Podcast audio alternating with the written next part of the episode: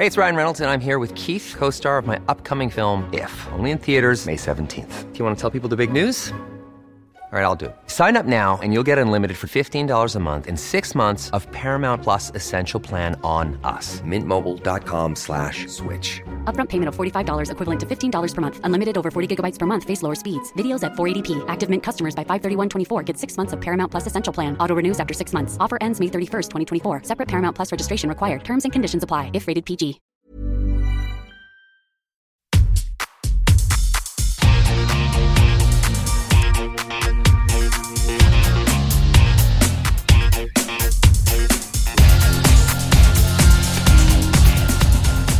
Hola a todos, soy Cristina Mitre.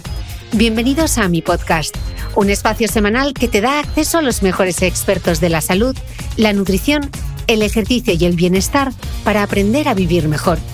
Suscríbete a mi programa en tu reproductor de podcast habitual o desde mi web cristinamitre.com, donde encontrarás además todas las notas de este episodio.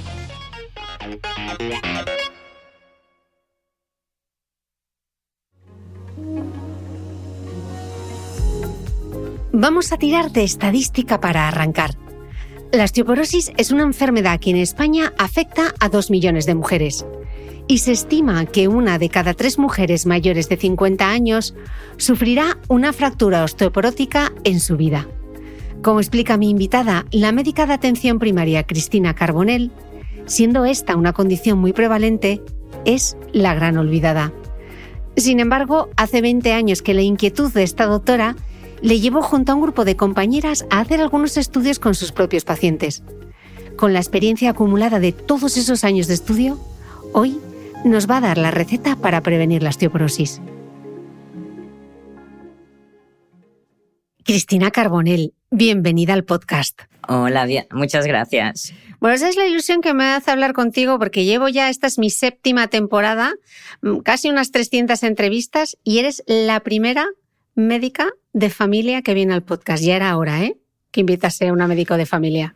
Pues doblemente gracias, muchas gracias. Sí.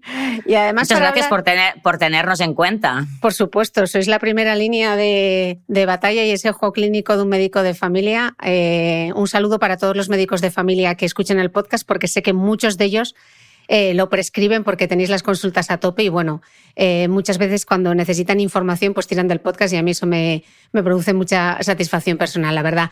Hoy vamos a hablar, Cristina, de un temazo, que es la osteoporosis. No te puedes imaginar la cantidad de veces que me han pedido un podcast de este tema. Así que, para empezar, me gustaría, voy a explicar un poco así a mi manera, explicar que el hueso es un tejido vivo y que puede parecernos a primera vista que los huesos son como inmutables, ¿no? Pero mm, como todo nuestro cuerpo, los huesos también se renuevan. Igual que la renovación celular de la piel, pues los huesos también. Y hay dos procesos que son simultáneos. Por un lado, se forma hueso nuevo y por otro, se destruye el hueso envejecido. Es decir, hay formación ósea, por un lado, y reabsorción por otro. Cristina, ¿cómo es este proceso? En plan, eras una vez el cuerpo humano para que lo entendamos todos. Ah, mira, Cristina, ah, realmente muchas gracias por pensar también en la osteoporosis, porque siendo una condición ah, muy prevalente, es la gran olvidada también en las consultas de atención primaria. Piensa que nuestras consultas están muy llenas de patología más prevalente y normalmente la osteoporosis pasa desapercibida. Está en nuestras consultas. Ah, yo tengo interés por la osteoporosis desde hace muchos años y mis pacientes también se fracturan. Y cuando se tienen una fractura, pienso, ostras, ¿cómo no pensé antes ¿no? que esta paciente podía tener una fragilidad esquelética? tú bien lo has dicho, los huesos es un tejido vivo, como el resto de nuestro organismo. De hecho, los huesos Ah, se están formando desde antes de nacer y persisten después de irnos nosotros. O sea, realmente es una parte de nuestro organismo muy importante, ¿no? Además son los, los que nos permiten desplazarnos, los que protegen los órganos interiores, o sea, la funcionalidad de los huesos es importantísima.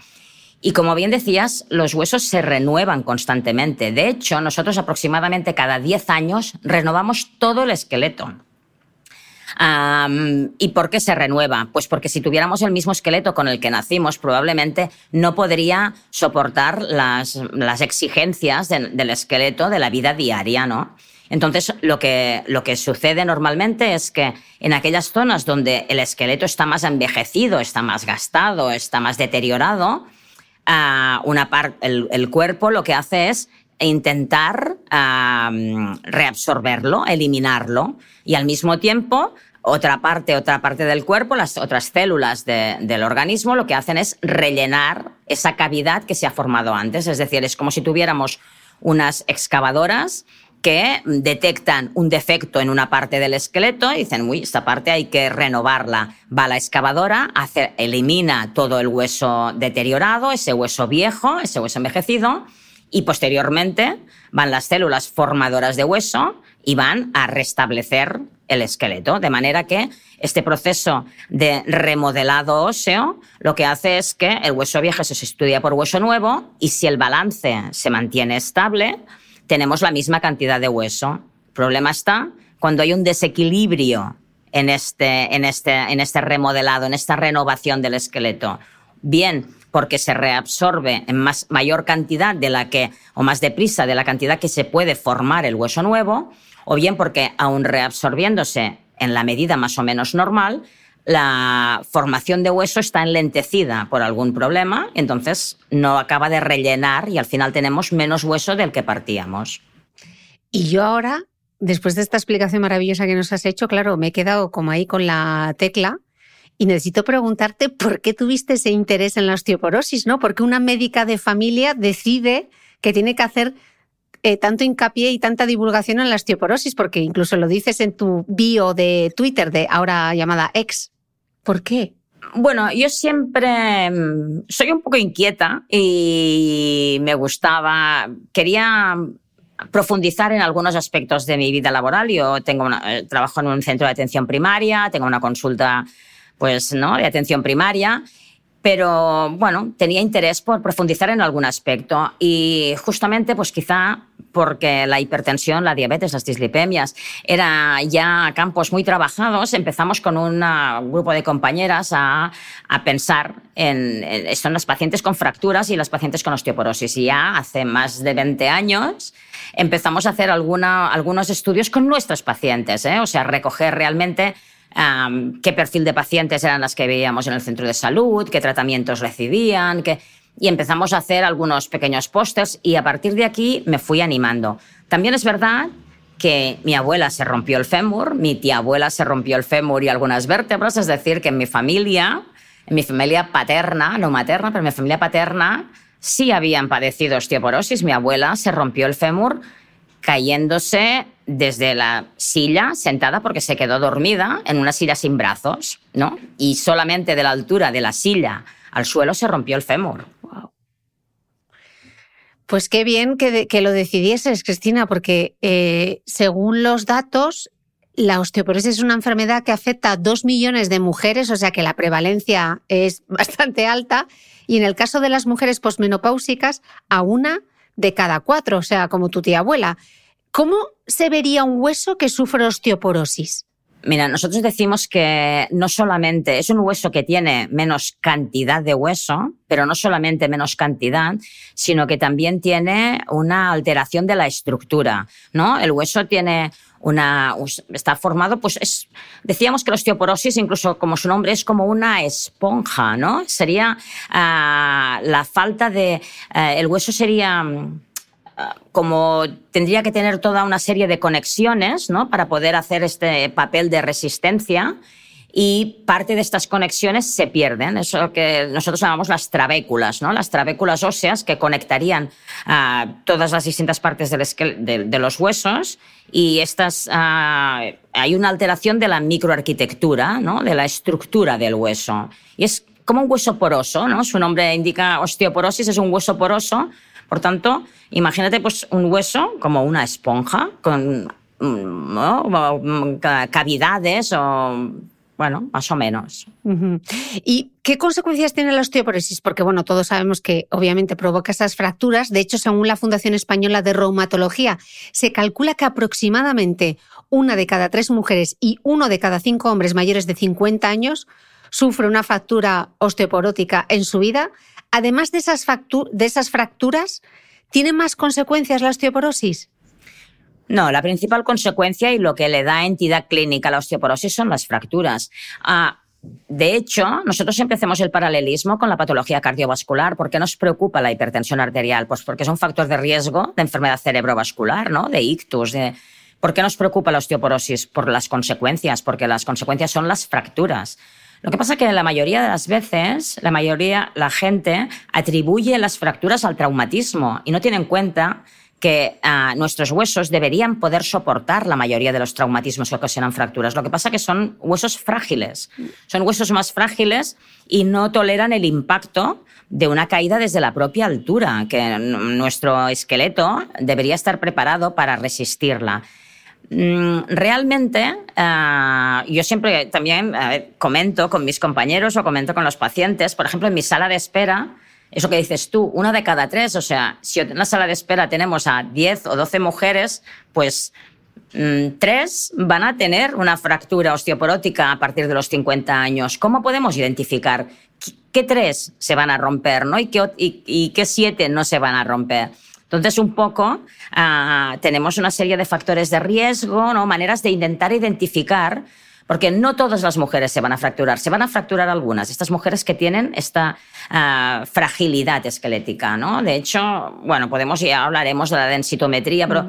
que es, es una, en parte una herramienta diagnóstica, pero es un factor de riesgo de fracturas. Y entre los factores de riesgo tenemos muchos otros factores que nos permiten seleccionar qué pacientes con más probabilidad va a tener una fractura. ¿no? La, la, medicina no es una ciencia exacta, ¿no? Muchas veces hablamos siempre de probabilidad en cualquier eh, patología, ¿no? Hay determinados pacientes que tienen mayor riesgo de desarrollar determinadas enfermedades. Pues con osteoporosis nos pasa igual. ¿Afecta a todas las mujeres? No, afecta a determinadas mujeres. ¿A cuáles?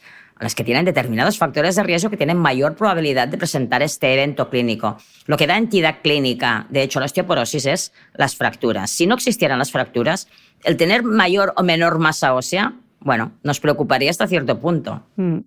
Eh, ¿Qué tiene que ver en todo esto? No sé si será uno de los factores, la menopausia, ¿no? Porque las, los estudios muestran que las mujeres sufrimos cuatro veces más osteoporosis que los hombres y además el riesgo de fractura, fractura para una mujer de 60 años es el doble que en la de un hombre de esa misma edad.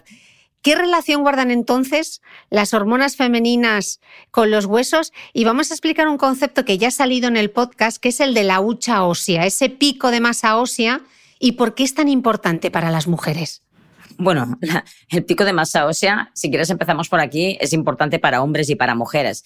Pero bien es verdad que las mujeres eh, en, general tenemos eh, menos esqueleto que los varones, menos grueso y menos peso de esqueleto.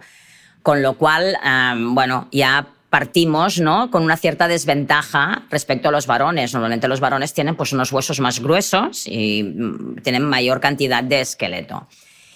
¿Por qué es importante la hucha? Pues porque es donde vamos a de donde vamos a vivir el resto de nuestras vidas. O sea, nosotros tenemos que ah, intentar tener unos huesos lo, más ah, fuertes posibles, ah, de la mayor calidad posible y más resistentes posibles, porque el resto de nuestra vida nosotros vamos adquiriendo el esqueleto, como decía, desde la infancia y la juventud, y aproximadamente alrededor de los 20, entre los 20 y los 30 años, alcanzamos ese pico máximo de masa ósea y se mantiene hasta los 40, 45, dependiendo de las mujeres. Y a partir de aquí vamos a, por efecto de los estrógenos, fundamentalmente, vamos a tener una, una pérdida progresiva de esta densidad mineral ósea, de esta fortaleza de los huesos. Entonces, dependiendo de, de, dónde salgamos, nosotros cuando miramos la densidad mineral ósea, ¿no? que es una de las maneras de poder objetivar esta fragilidad porque no tenemos un resistómetro, que ya nos iría bien, ¿no? Poder tener un aparato que nos midiera la resistencia de los huesos, pero como no tenemos un resistómetro, normalmente lo que miramos nosotros es la densidad mineral de los huesos. Y cuando vemos a la densidad mineral ósea de una paciente en un momento concreto, a los 50, a los 60, a los 70 años, eh, esa densidad mineral ósea es el reflejo de su pico de masa ósea, es decir, de donde ha partido y de su pérdida posterior. Entonces, podemos tener un mismo pico de masa ósea de una mujer que ha alcanzado un pico bajo y tiene una tasa de pérdida bajita, o de una mujer que ha tenido un pico de de masa ósea muy alto, pero una tasa de pérdida muy rápida. No todas las mujeres en la menopausia perdemos densidad mineral ósea al mismo ritmo.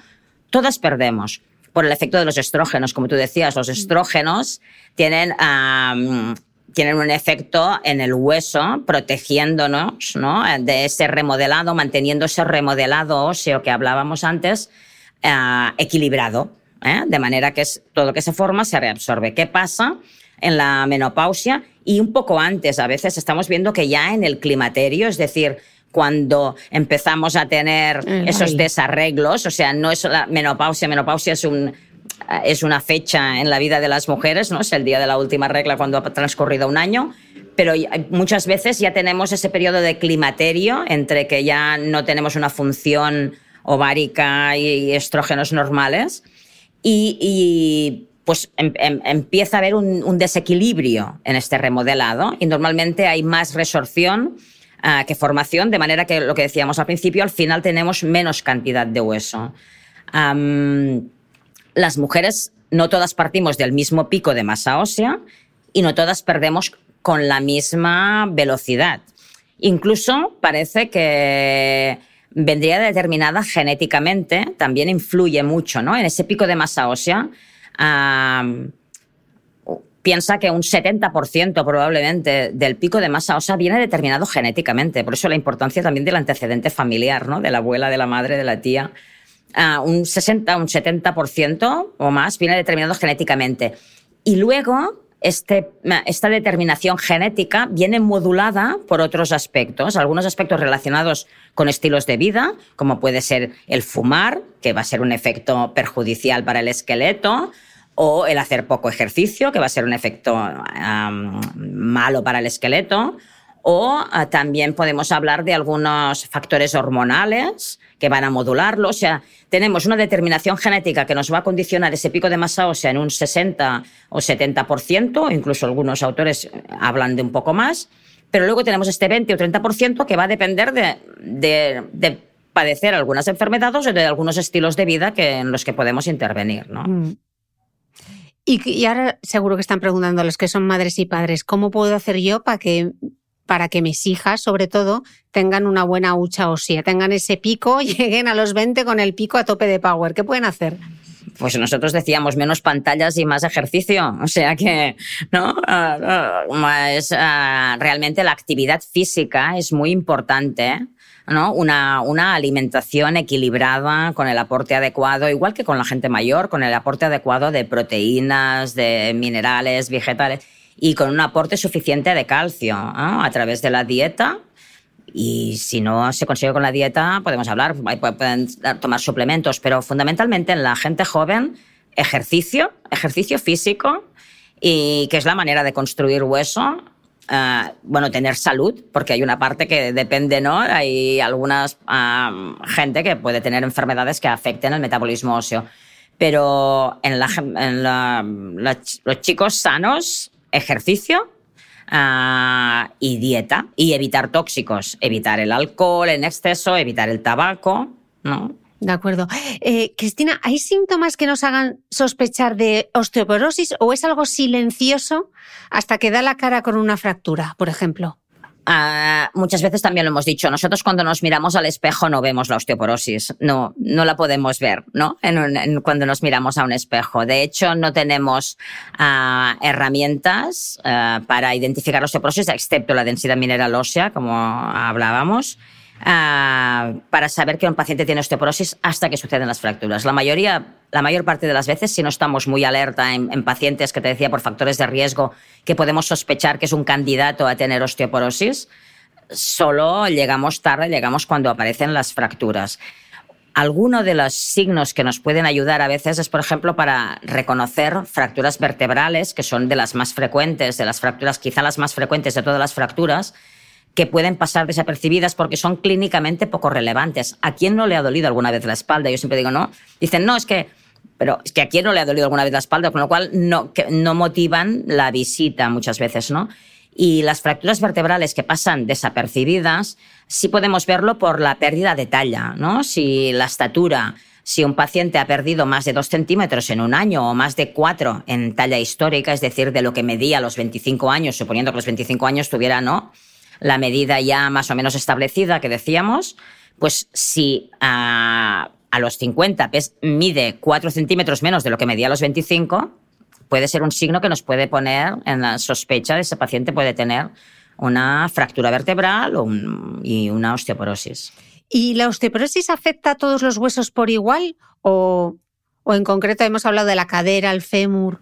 No, es una enfermedad sistémica, es una enfermedad de todo el organismo, por tanto, ha de afectar a todos los huesos del organismo. Pero sí es verdad que característicamente la mayoría de las fracturas uh, son de determinados huesos. Hablamos fundamentalmente de determinados huesos. Es decir, prácticamente solamente se excluyen los huesos de la cara y los, huesos de los dedos de manos y pies. Cualquier otra fractura puede ser por fragilidad, es lo que decíamos. Es una fractura que acontece desde desde plano, ¿no? También te decir que de todas maneras últimamente hay muchos autores que incluso están un poco hablando de las fracturas en general en la edad adulta, porque también los pacientes con osteoporosis sufren fracturas con traumatismos mayores, o sea, que muchas veces no, no solo hay que fijarse realmente cómo fue el traumatismo, mientras no sea un accidente de tráfico, ¿no? un atropello o una caída por las escaleras, pero de tres pisos, pero si tú estás realmente subida en un taburete de 20 o 25 centímetros en casa, cualquier... Todo esto son fracturas por fragilidad, son fracturas que es lo que te comentaba, que nuestro esqueleto está preparado para resistirlas. Nosotros no podemos, si, si nosotros nos caemos, nuestro esqueleto debería resistir mm. esta, este traumatismo. No lo resiste cuando es frágil. Como mínimo, mm, se nos tiene que encender la bombilla de pensar, a ver, fractura y clásicamente es verdad que las que más se han atribuido a la osteoporosis son el fémur, que es la princeps, ¿no? por excelencia, las fracturas vertebrales, la fractura de radio distal, la fractura de la muñeca, que es una fractura también muy típica que acontece a edades más jóvenes porque muy relacionadas con el traumatismo. Cuando una persona joven cae, lo primero que hace es poner las manos, poner los brazos para intentar evitar la caída. Mientras que cuando una persona mayor cae, normalmente no tiene ese reflejo para intentar evitar la caída y con el resbalón, normalmente lo que primero toca es casi la cadera, ¿no? Entonces, un poco las, las fracturas también estarían relacionadas con el, con el traumatismo y con la edad, ¿no? Pero cualquiera. Yo, por ejemplo, tengo mucho, me fijo mucho también en los húmeros, porque la fractura de húmero muchas veces, la, fractura de la parte superior del hombro, muchas veces no, la gente no piensa tanto en osteoporosis como en la cadera o en la vértebra, ya no digo solo pacientes, sino también profesionales, y las fracturas de húmero son fracturas por fragilidad, la mayoría son pacientes que están caminando a pie plano, sufren una caída y tienen una fractura. Y cuando investigas estos pacientes, estos pacientes tienen fragilidad. Y esta fractura nos va a identificar el mayor riesgo de sufrir nuevas fracturas. La siguiente fractura puede ser una fractura de fémur, una fractura vértebra. Wow. Eh, vamos a hablar de las pruebas diagnóstico, aunque lo hemos adelantado. ¿Cómo se diagnostica? ¿Quién y cuándo debe realizárselas? ¿Cuál es la prueba? ¿En qué consiste? Como te decía, como la definición de osteoporosis es este, este deterioro de la microarquitectura y esta baja masa ósea, es una definición ah, muy eh, de tejido, ¿no? Es difícil de, de, obtener si no se obtiene a través de una biopsia ósea o de, con lo cual, eh, ya en 1994 la OMS estableció una definición operativa de lo que era osteoporosis y ah, en base a datos epidemiológicos se estableció unos criterios densitométricos. ¿Qué es la densitometría? La densitometría es una prueba en la que, ah, como te decía, ah, es una prueba radiológica y lo que hace es medir la densidad mineral del hueso en, un determinado fragmento. Normalmente, además, se analizan pues las localizaciones más frecuentes, como decíamos, de fractura y normalmente se analiza la columna vertebral o se analiza el fémur, la cabeza del fémur, el cuello femoral, que es donde se producen la mayoría de las fracturas. ¿Qué es lo que obtenemos con esta medición? Es lo que ah, antes comentábamos. Tenemos una medición de una densidad, de cuán, denso, cuán ah, íntegro está ese hueso, ah, en relación con el adulto joven. O sea, tenemos los, los valores que tiene que tener una persona adulta joven, como decíamos, entre los 20 y los 40 años, y entonces eh, el valor que se obtiene del paciente que se analiza en concreto se compara con ese valor. Y entonces, si está teniendo en cuenta una distribución de una curva de Gauss, de, ¿no? de la normalidad, si el valor de la densidad mineral ósea está en la mayoría de las mujeres, hasta menos una desviación estándar, se considera que es normal. Si está entre menos una desviación estándar o menos dos y media, consideramos que tiene una osteopenia, que tiene una baja masa ósea. Y si esta, la, masa ósea que tiene la paciente está por debajo de menos dos, dos y media desviaciones estándar, se considera que tiene osteoporosis. Esto es una definición por consenso. En 1994, este grupo de expertos de la OMS estableció los criterios y por consenso dijo, bueno, pues las que tengan. ¿Por qué? porque sabemos que por cada una disminución de la densidad mineral ósea en el esqueleto, se dobla el riesgo de fractura. De manera que una persona que tiene menos 2 tiene cuatro veces más riesgo. Una persona que tiene menos 2,5 tiene cinco veces más riesgo. Es decir, si tú tienes dos mujeres con las mismas características, con el mismo peso, con la misma talla, con todo igual, solamente las diferencia esta densidad mineral ósea entre 1 y menos 2,5, pues una tiene cinco veces más riesgo de tener una fractura que la que tiene una densidad mineral ósea normal. Bien es verdad que toda la población con la edad tenemos menos hueso, porque hemos, hemos, hablado fundamentalmente de la situación más crítica, que es la de la menopausia, la posmenopausia reciente, porque fundamentalmente el efecto de la menopausia dura entre 5 y 10 años, y posteriormente perdemos a un ritmo más lento, que es el mismo ritmo al que pierden también los varones, es que el, propio del envejecimiento, de, ¿no? Todos mm. con la edad perdemos densidad mineral ósea. Lo que pasa es que algunos la pierden con un ritmo mucho más acelerado y otros la perdemos, esperemos, un poco más lento. Yo siempre me lío con dos cosas que acabas de mencionar, que son osteopenia y osteoporosis. no. ¿Qué, ¿Cuál es la diferencia? Pues el valor justamente de la densidad mineral ósea, o sea, es un criterio diagnóstico. El criterio diagnóstico eh, de osteoporosis es cuando, eh, bueno, cuando se tiene un mismo resultado. Esto es igual que cuando tú miras una analítica y la ves en rango de normalidad, ¿no? Te dice, mira, pues entre, entre 100 y, entre 80 y 100 es normal, y por encima de 100 o por debajo de 80 es anormal. Pues con la densitometría nos pasa lo mismo. Tenemos unos criterios diagnósticos y cuando está Claro, son criterios diagnósticos, que es lo que te decía. Tú imagínate, una te he dicho menos 2,5, desviaciones estándar es osteoporosis. Menos 2,49 es osteopenia. O el límite estás ahí y... Hay mucha diferencia, incluso a lo mejor el posicionamiento de la paciente en, durante la prueba te puede modificar. O sea, por eso en los últimos años he insistido mucho en que la osteoporosis es un factor de riesgo de fractura pero en sí no es que sea una propia entidad, sino que es un factor de riesgo de fractura, que es lo que nos preocupa. Pero es tan factor de riesgo el fumar como es tan factor de riesgo el tener un antecedente familiar, es tan factor de riesgo el como haber sufrido ya una fractura previa, que es un factor de riesgo potentísimo de nuevas fracturas. Es factor, o sea, que tenemos otras herramientas para intentar perfilar qué pacientes, ¿no? Y, es lo que comentábamos, la, la densitometría la densitometría, ¿por qué no es una prueba, entre otras cosas, por qué no es una prueba de cribado para toda la población? Por ejemplo, tenemos la mamografía, que es una prueba de cribado, pero lo que hace la mamografía es detectar una enfermedad en una fase temprana que todavía no ha dado la cara, por decir algo. La densitometría te identifica pacientes que con mayor probabilidad tendrán fracturas, pero no es una fase incipiente que todo el mundo va a tener fracturas.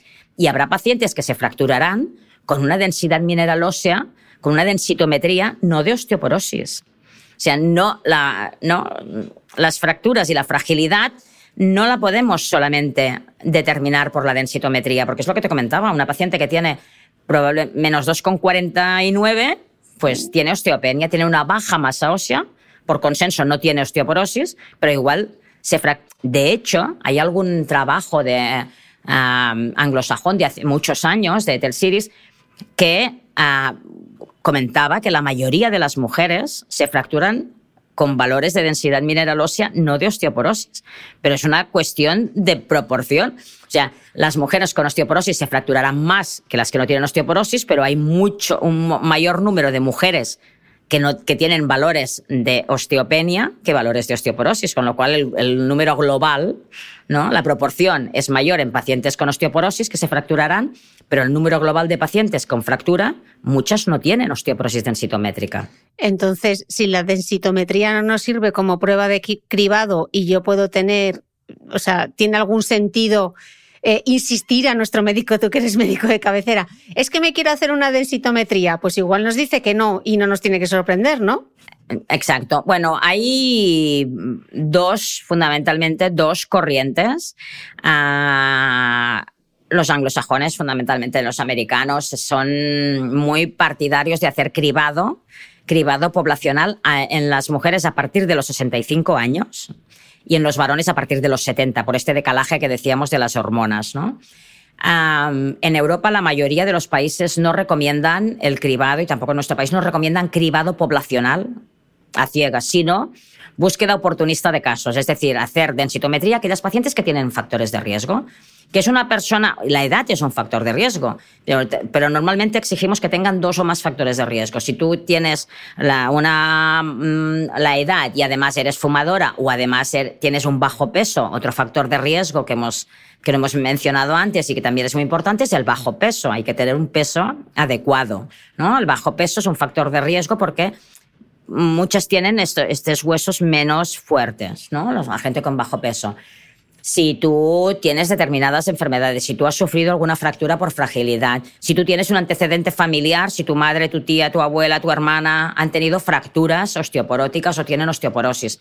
Es decir, uh, normalmente lo que hacemos es intentar identificar a los pacientes que tienen la presencia de factores de riesgos y a estos hacerles la densitometría, porque lo que se ha visto es que la mejor manera de precisar cuál es la probabilidad de que un paciente que tenemos en la consulta tenga una fractura es sumar el valor de la densitometría a los factores de riesgo. Cuantos más factores de riesgo podamos añadir a esa densitometría, más nos aproximamos a la probabilidad de que esa paciente que tenemos delante tenga una fractura.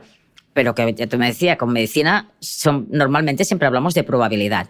Que es verdad que un paciente que ha sufrido una fractura ya te ha demostrado que mm. tiene fragilidad, con lo cual ya hay que ir a por él, ¿no? Eh, hemos mencionado varias veces otras enfermedades asociadas. ¿Cuáles son esas enfermedades? O sea, no entremos en el gran detalle, pero por saber que nos pueden dar pistas, porque si de, repente me dices diabéticos o... Sí, pues los diabéticos son un grupo de riesgo. diabéticos, están siempre en todo.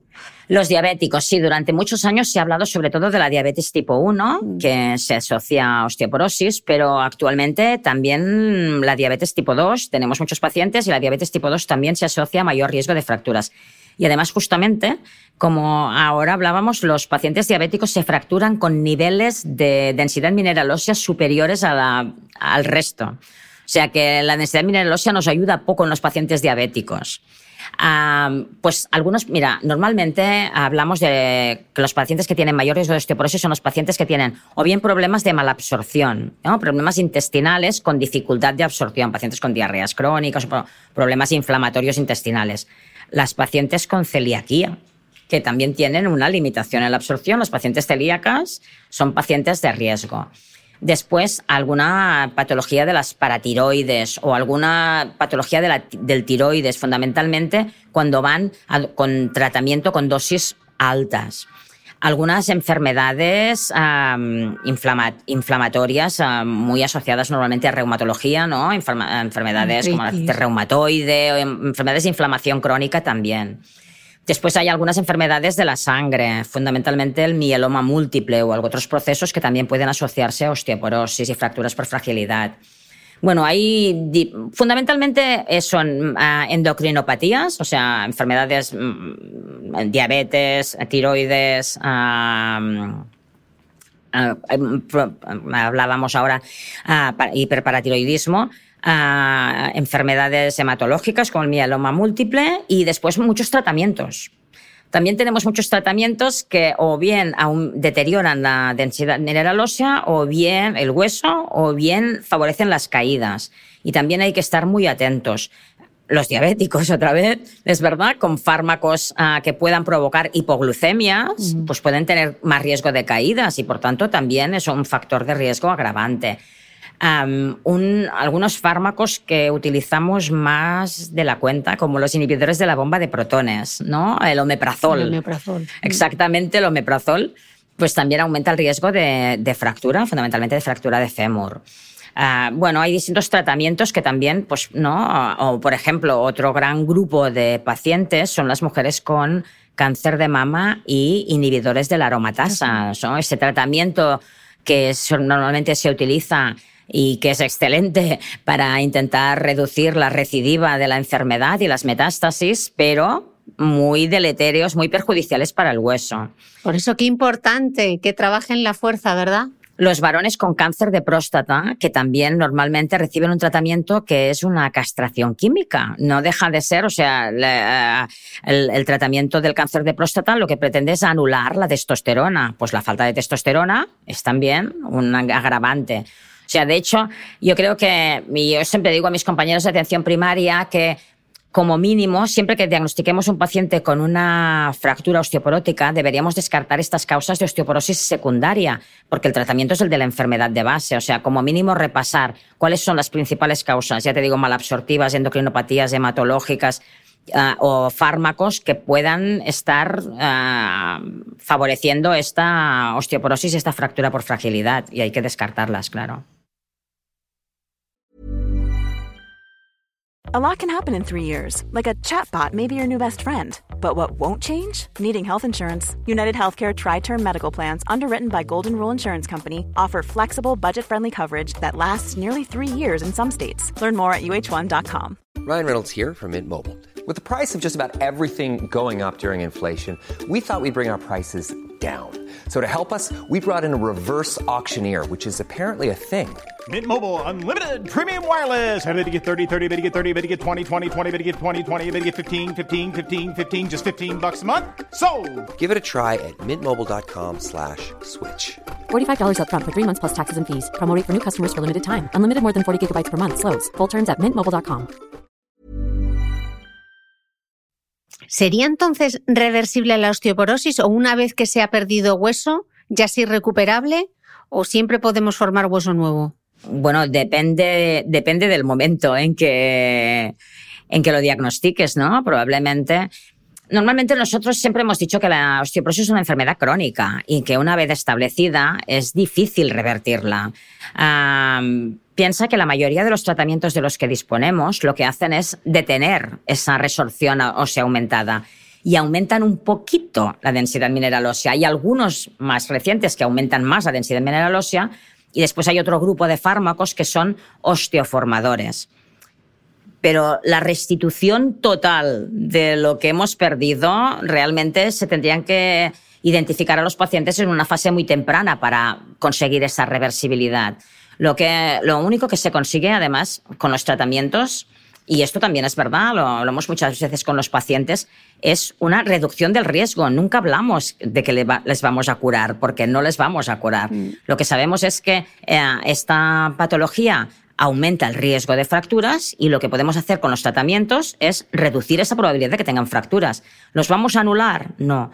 No porque no hay ningún fármaco que restituya, que, que anule el riesgo de fractura y porque los pacientes no vamos a poder evitar que se caigan o que tengan algún traumatismo o que se den un golpe contra una mesa o con, ¿no? Con lo cual, nosotros siempre hablamos en términos de reducción del riesgo, ¿no? La probabilidad de que tengas una fractura es, pues de cada 10 mujeres, 5 o 6 o las que sea, se van a tener una fractura y con el tratamiento van a ser 4.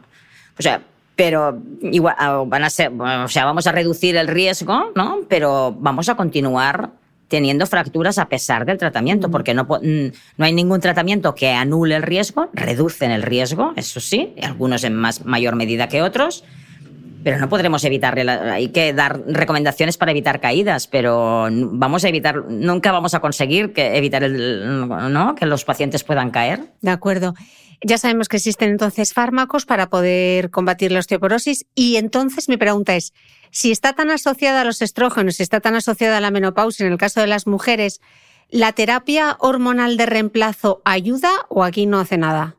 La terapia hormonal de reemplazo durante muchos años ha sido, bueno, una opción de tratamiento. Ah, la verdad es que, bueno, si se administran mujeres en, el momento de la menopausia, temprano en el momento de la menopausia, ah, estudios de hace casi 20 años sí que demostraron que reducía el riesgo de fracturas pero al final, ah, con todo ah, el balance riesgo-beneficio, y ah, la única indicación que tiene en este momento el tratamiento hormonal sustitutivo es para sintomatología climatérica, es decir, si tiene sofocos. Eh, bueno, un efecto marginal beneficioso va a ser el esqueleto, pero no tienen indicación en este momento por ficha técnica los fármacos, por tanto no podemos recomendarlos con indicación de prevención de fracturas porque las autoridades sanitarias, ¿no? La, Agencia Española de Medicamento, mm, tiene unas indicaciones muy claras para el tratamiento hormonal sustitutivo y en este momento son sintomatología climatérica no controlable, ¿no? Entonces, el beneficio marginal probablemente lo tenemos a, nivel del esqueleto, pero no tienen indicación de tratamiento, no figuran en la cartera de los tratamientos para la osteoporosis. De acuerdo. Ah, también es verdad que el efecto ah, del tratamiento hormonal sustitutivo, siendo beneficioso mientras lo estás administrando, se pierde en el momento que dejas de administrarlo. O sea, en algún momento tendrá que tener la menopausia esa, esa mujer.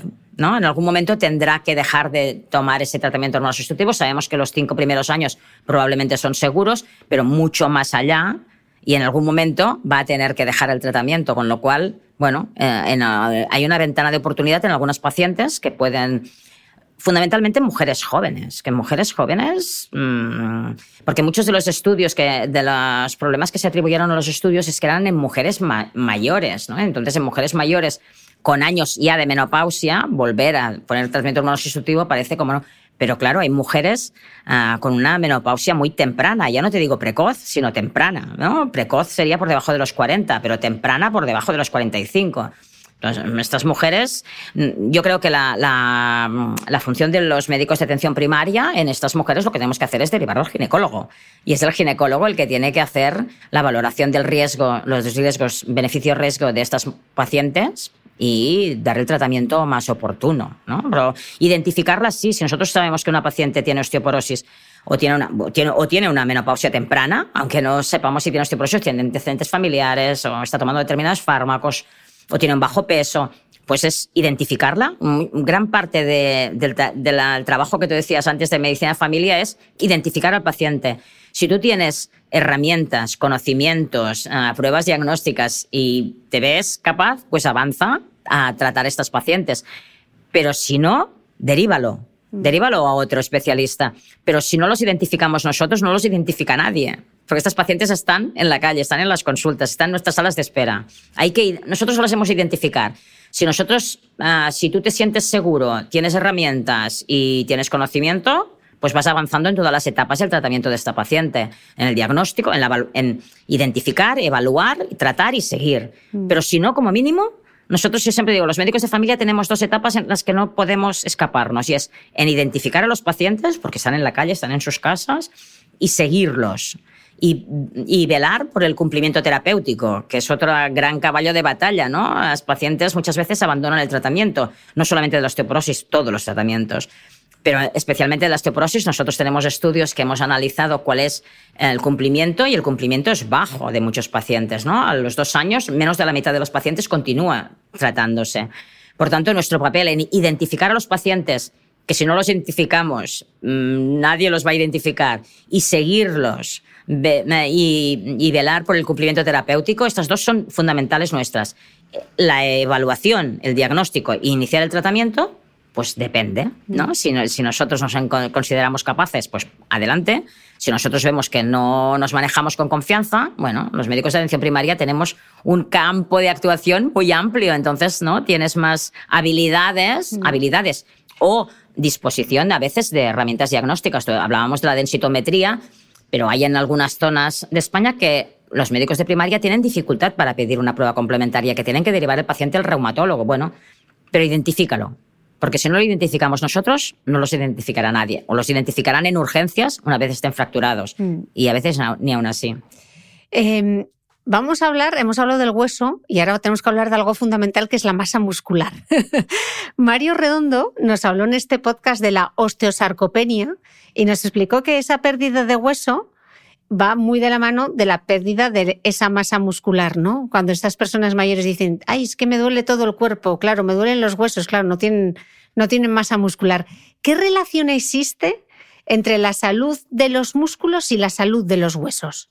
Bueno, uh, hueso y músculo se comunican mucho, se comunican a nivel de transmisores, se comunican, se comunican mucho. Y, pero normalmente, uh, bueno, la sarcopenia es una, de las causas de, que favorece las caídas. O sea, realmente hay una relación íntima piensa que para formar hueso, también uno de los estímulos para formar hueso, siempre les, pedimos a los pacientes que hagan ejercicios, ejercicios de resistencia, ejercicios con carga, porque el estímulo mecánico, que la tracción que supone los músculos sobre el hueso, favorece las dos cosas, ¿no? El, el mantener el, músculo uh, sano y también favorecer el hueso. O sea, músculo y hueso están íntimamente relacionados no solamente por la función mecánica, porque están unidos, ¿no? Van de la mano hueso y músculo, sino porque además eh, intercambian muchas señales entre las células musculares y las células óseas, ¿no? que intervienen en, todos los, en los dos procesos, tanto en el mantenimiento del esqueleto como en el mantenimiento del músculo.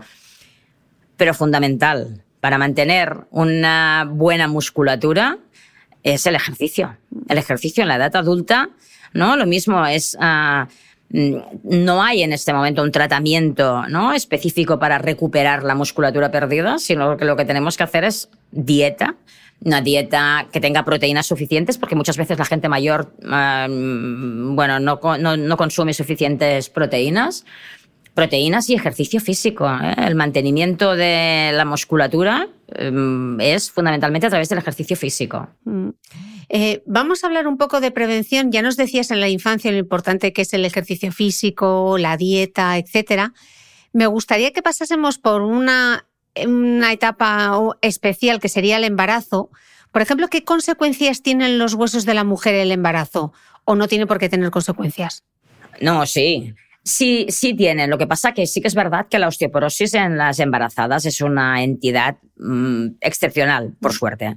Uh, normalmente sí que las exigencias uh, del, del, embrión que se está formando, de ese feto que se está formando, de ese niño que se está formando, uh, van a suponer un, estrés para el hueso de la mujer. Es importante que tenga pues, una buena alimentación con un aporte suficiente de calcio. Lo que pasa es que la mayoría de las mujeres es, es una este aumento, esta necesidad de calcio que tiene de transmitir en su embarazo. Y normalmente, pasado el embarazo y la lactancia, que también tiene un efecto en el mismo sentido que el embarazo, normalmente se recupera. Es una, es una, una pérdida de masa ósea transitoria dura el embarazo y la lactancia Uh, depende de la lactancia, ¿no? Si es completa o, o a medias, no sé cómo, pero, pero normalmente se recupera, excepto en determinadas mujeres que pues genéticamente o por distintos factores de riesgo, los mismos factores de riesgo que hemos visto, uh, tienen fracturas. ¿no? Hay algunas mujeres que uh, muchas veces, uh, quizá no durante el embarazo, pero al final del embarazo, o en el posparto sufren fracturas por fragilidad. Mm.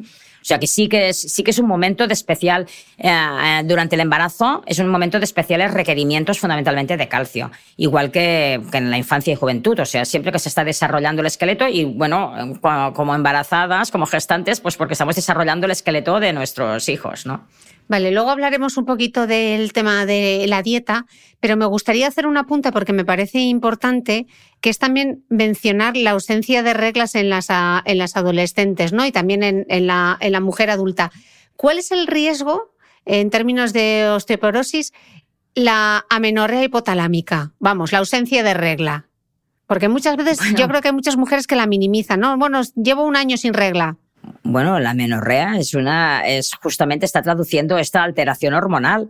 Por lo tanto, muy probablemente con unos estrógenos bajos y por tanto se, está comportando como si fuera una mujer uh, menopáusica.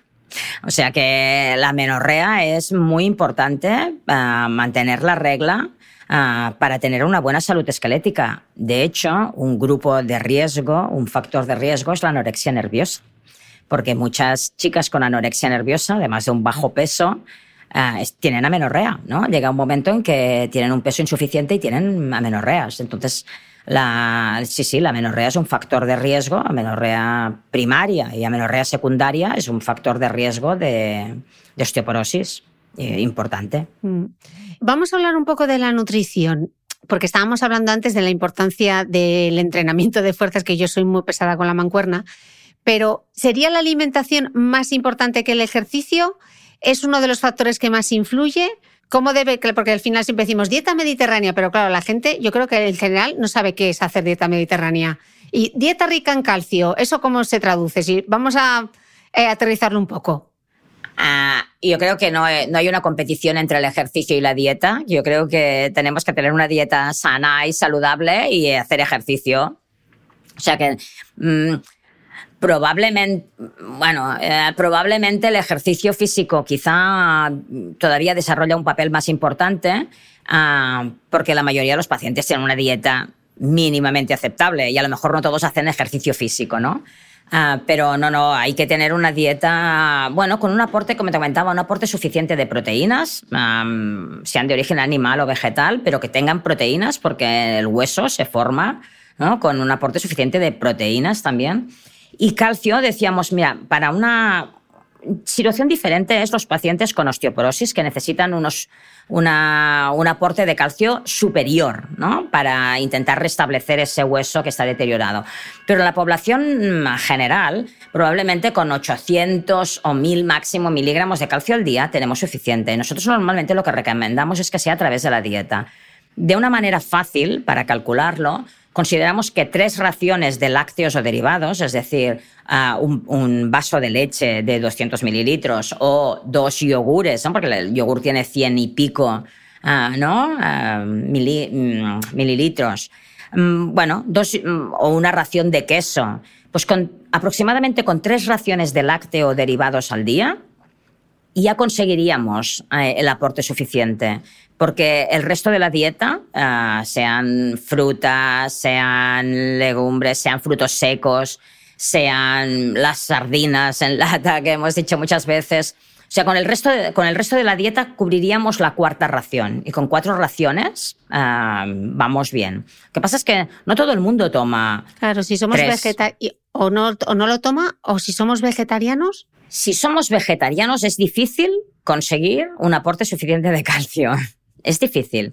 Yo creo que mmm, probablemente mmm, muchos vegetarianos o muchos veganos empiezan a ver algunos estudios que hablan ya de que las veganas tienen menor mmm, densidad mineral ósea. ¿eh? O sea que Uh, probablemente mmm, yo lo que recomendaría es que acudieran a algún nutricionista, una, ¿no? a una dietista nutricionista para realmente hacer un aporte adecuado de, de calcio, ¿eh? porque con la dieta, si no tomas, o sea, nosotros lo hemos analizado varias veces, veces si no tomas lácteos o derivados, es difícil conseguir con el resto de la alimentación, a no ser que, uh, bueno, el sésamo tiene mucho, mucho calcio, hay, hay distintos alimentos, pero realmente se necesitaría la ayuda de un dietista nutricionista para que te ayudara en confeccionar una dieta con un aporte suficiente de calcio. Si no tomas leche y derivados es difícil mm. conseguir o tomar suplementos, ¿no? Calcio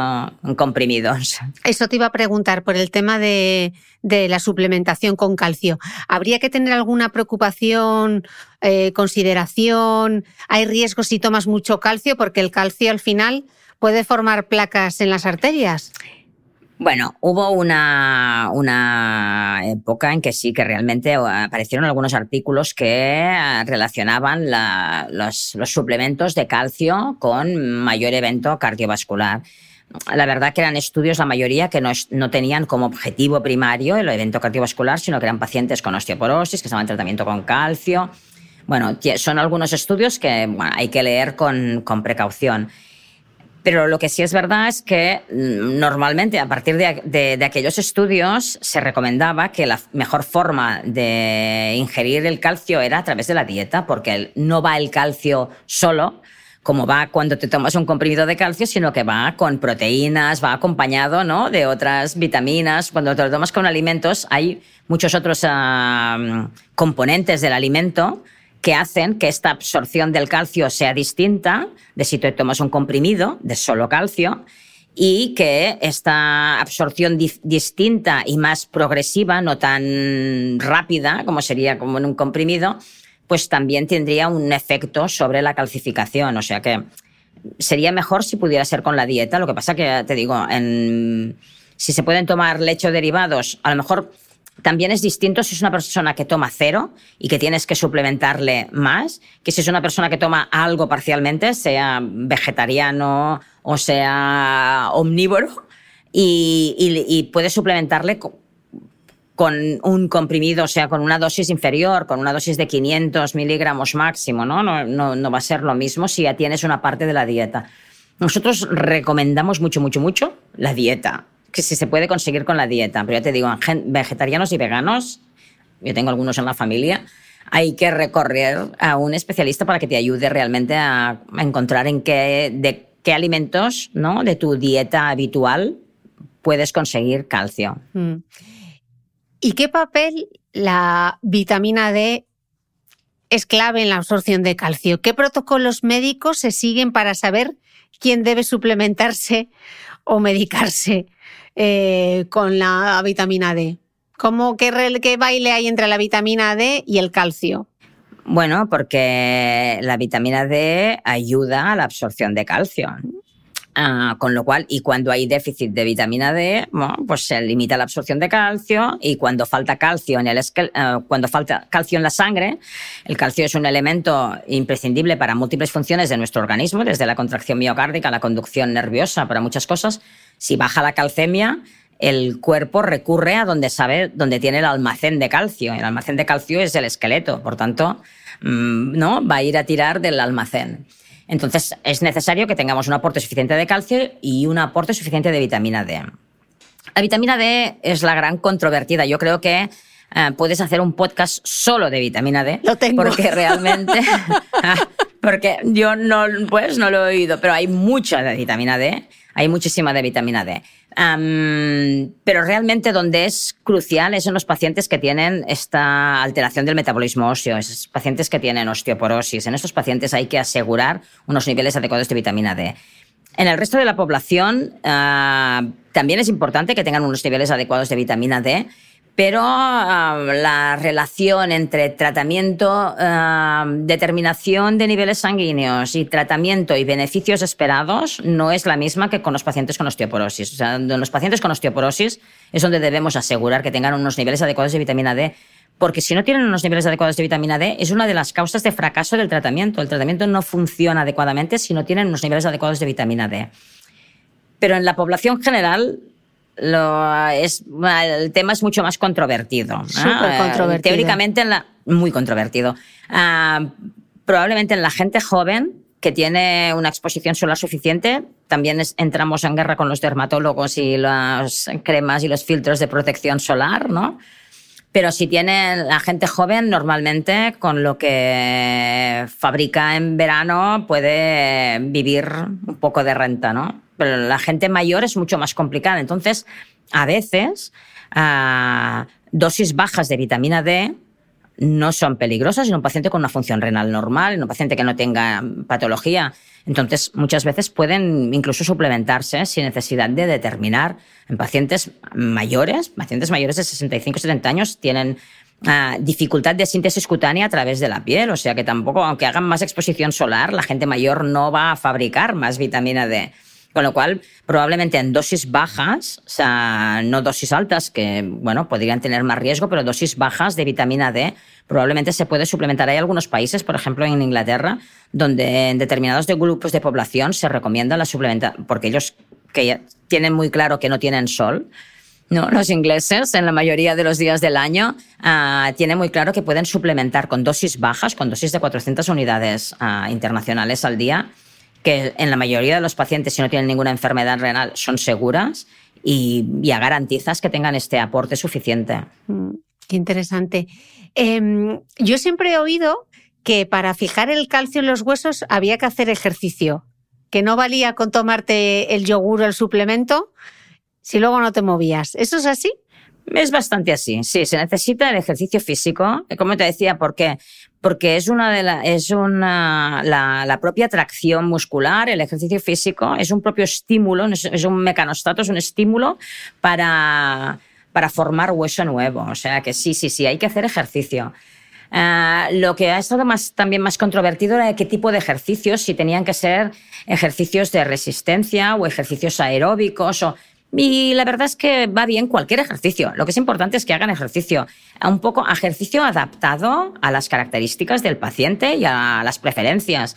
Si lo que prefieres es salir a andar, que salga a andar. Si lo que prefieres es ir a bailar, y ahora que hay muchos grupos, yo tengo pacientes que hacen baile en, línea ahora, ¿no? Como mucha gente no tiene pareja, mucha gente mayor, pero van muchos a hacer baile en línea. Pues que le gusta bailar, vaya tres días por semana a bailar, pues que vaya a bailar. Lo que es importante es combinar ejercicio aeróbico y ejercicio de resistencia, ¿no? Es decir, no solamente el aeróbico, sino ejercicio de resistencia, ejercicio aeróbico. Y es verdad que hay que tener precaución, tampoco podemos mandar al gimnasio o hacer según qué ejercicio a gente mayor o a gente que tiene osteoporosis y tenga por ejemplo, no podemos eh, indicar movimientos de flexión del torso a algunos pacientes que tengan osteoporosis avanzada, porque podemos correr el riesgo a lo mejor de provocarles una fractura vertebral, hacer abdominales si no tiene una buena técnica, abdominales de suelo, pero no abdominales de doblar el, tronco. O sea, yo creo que hay que hacer el ejercicio adaptado a las características del paciente, a las preferencias del paciente, pero ejercicio continuado.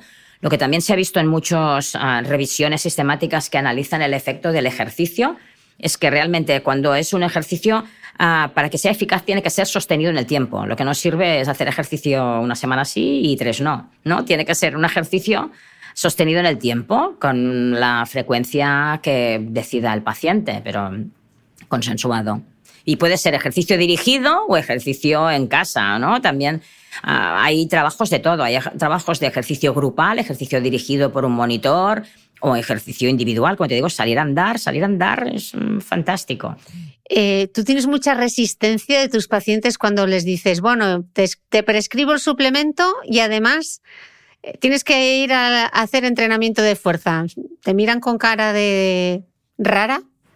Bueno, yo creo que, que, los pacientes también están cambiando. ¿eh? Mm, yo llevo bastantes años en la consulta y quizá antes eran más reacios. Ahora realmente tengo muchos pacientes que quieren ir al gimnasio, que van al gimnasio, que preguntan qué gimnasia tienen que hacer, que preguntan qué ejercicios son más recomendables. Yo muchas veces le Hago alguna nota incluso para los entrenadores del gimnasio. Hay gimnasios municipales, hay, ¿no? Adaptado a, a muchos bolsillos e intentamos, porque además uh, yo creo que la gente, muchas veces tenemos pacientes que lo que hacen es aquagym o que van a, hacer natación y, mucho, y, dicen, ay, es que me han dicho que la natación no sirve para la osteoporosis. Digo, bueno, pues ves andando y vuelve andando y ves a nadar si es lo que más te gusta.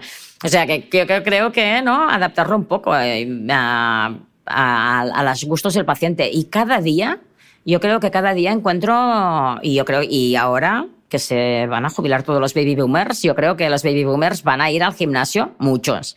O sea, yo creo que no, no estoy encontrando resistencia. Y además, al final, uh, si no hay ningún ejercicio que realmente les encante, yo les digo, pues sal a andar, pero andar, sal a andar una hora por la mañana o una hora por la tarde, no, no, no salgas a las 8 de la mañana si no te apetece, no salgas a las 3 de la tarde si no te apetece, pero márcate una ruta y sal a andar, no sal a mirar eh, escaparates, escaparates, no sal a ¿no? sino sal a andar. Y además también es una, una actividad que muchas veces hacen los pacientes con otros, mm, con otras personas, ¿no? Que hacen las personas con otras personas.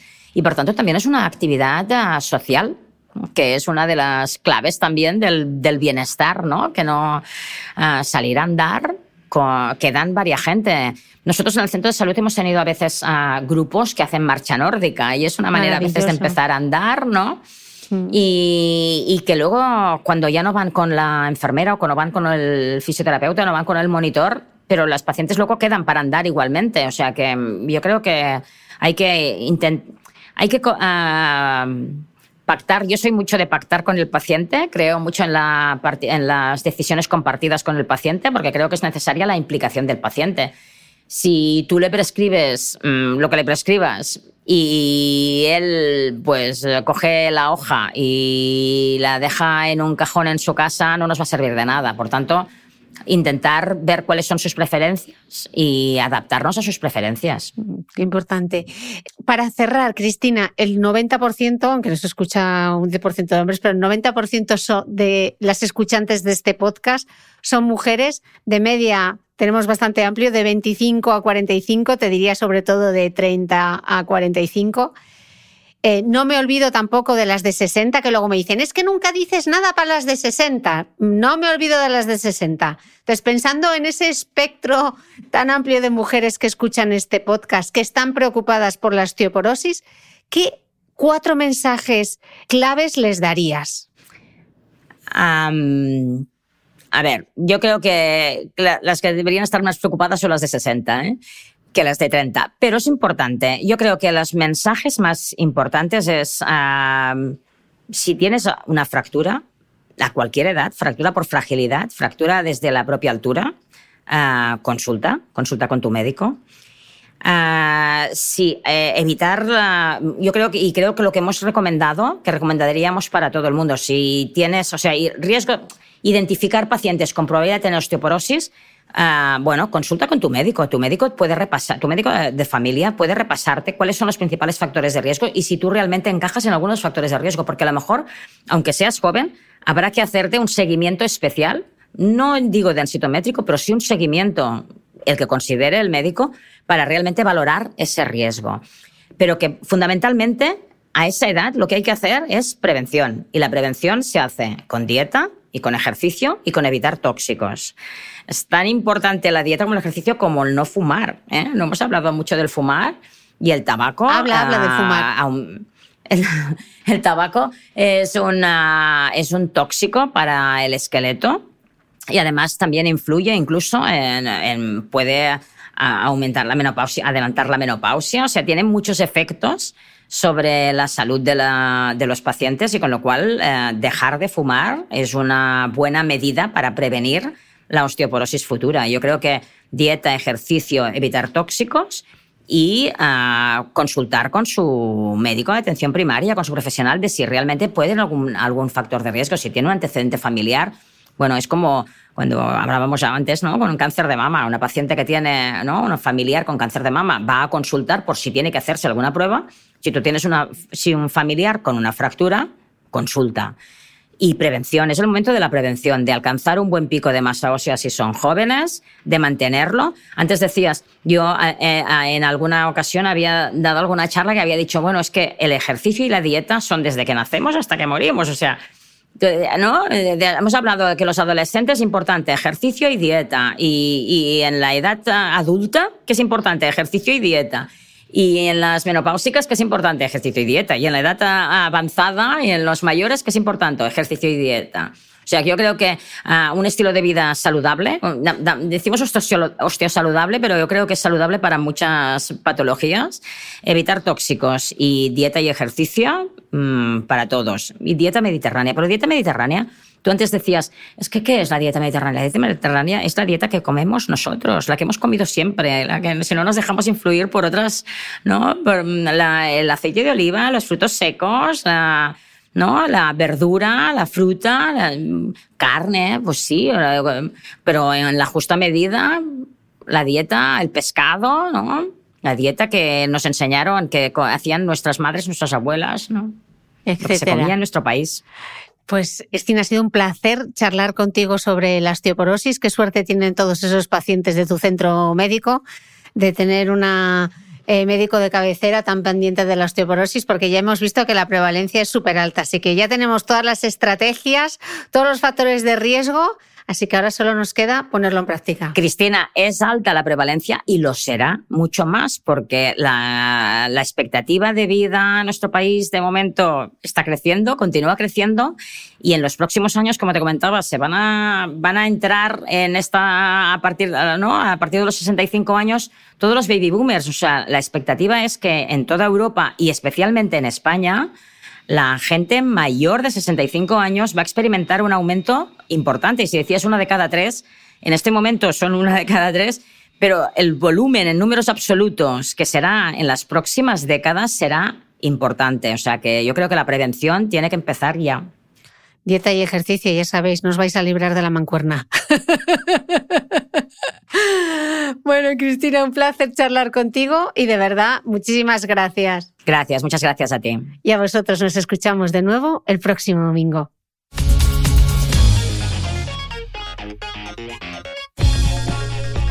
Gracias por escuchar este episodio del podcast de Cristina Mitre.